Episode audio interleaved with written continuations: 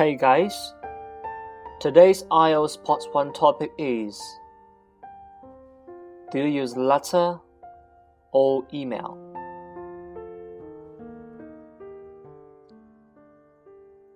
From my perspective, most of the time, I prefer to use emails in my daily life for the simple reason that it is quite convenient and high efficient compared to sending letters. And one of the advantages of writing emails is that when you make some spelling mistakes, it is really easy for you to correct them by deleting the useless words. But sometimes I like to write letters to my friends, which seem to be so unique nowadays. Because people nowadays are less likely to write letters to each other. So this may surprise my friend a lot.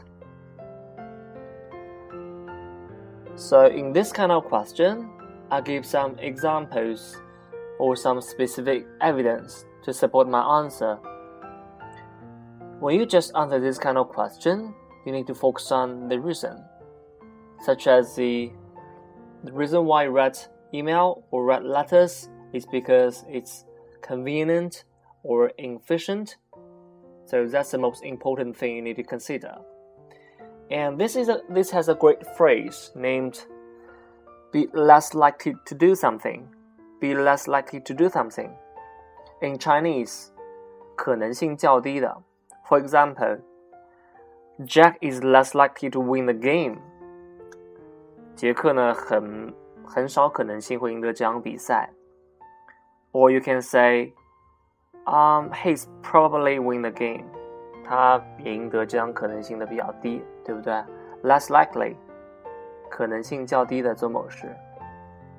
Okay, so this is a question.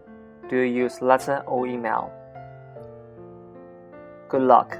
See you tomorrow.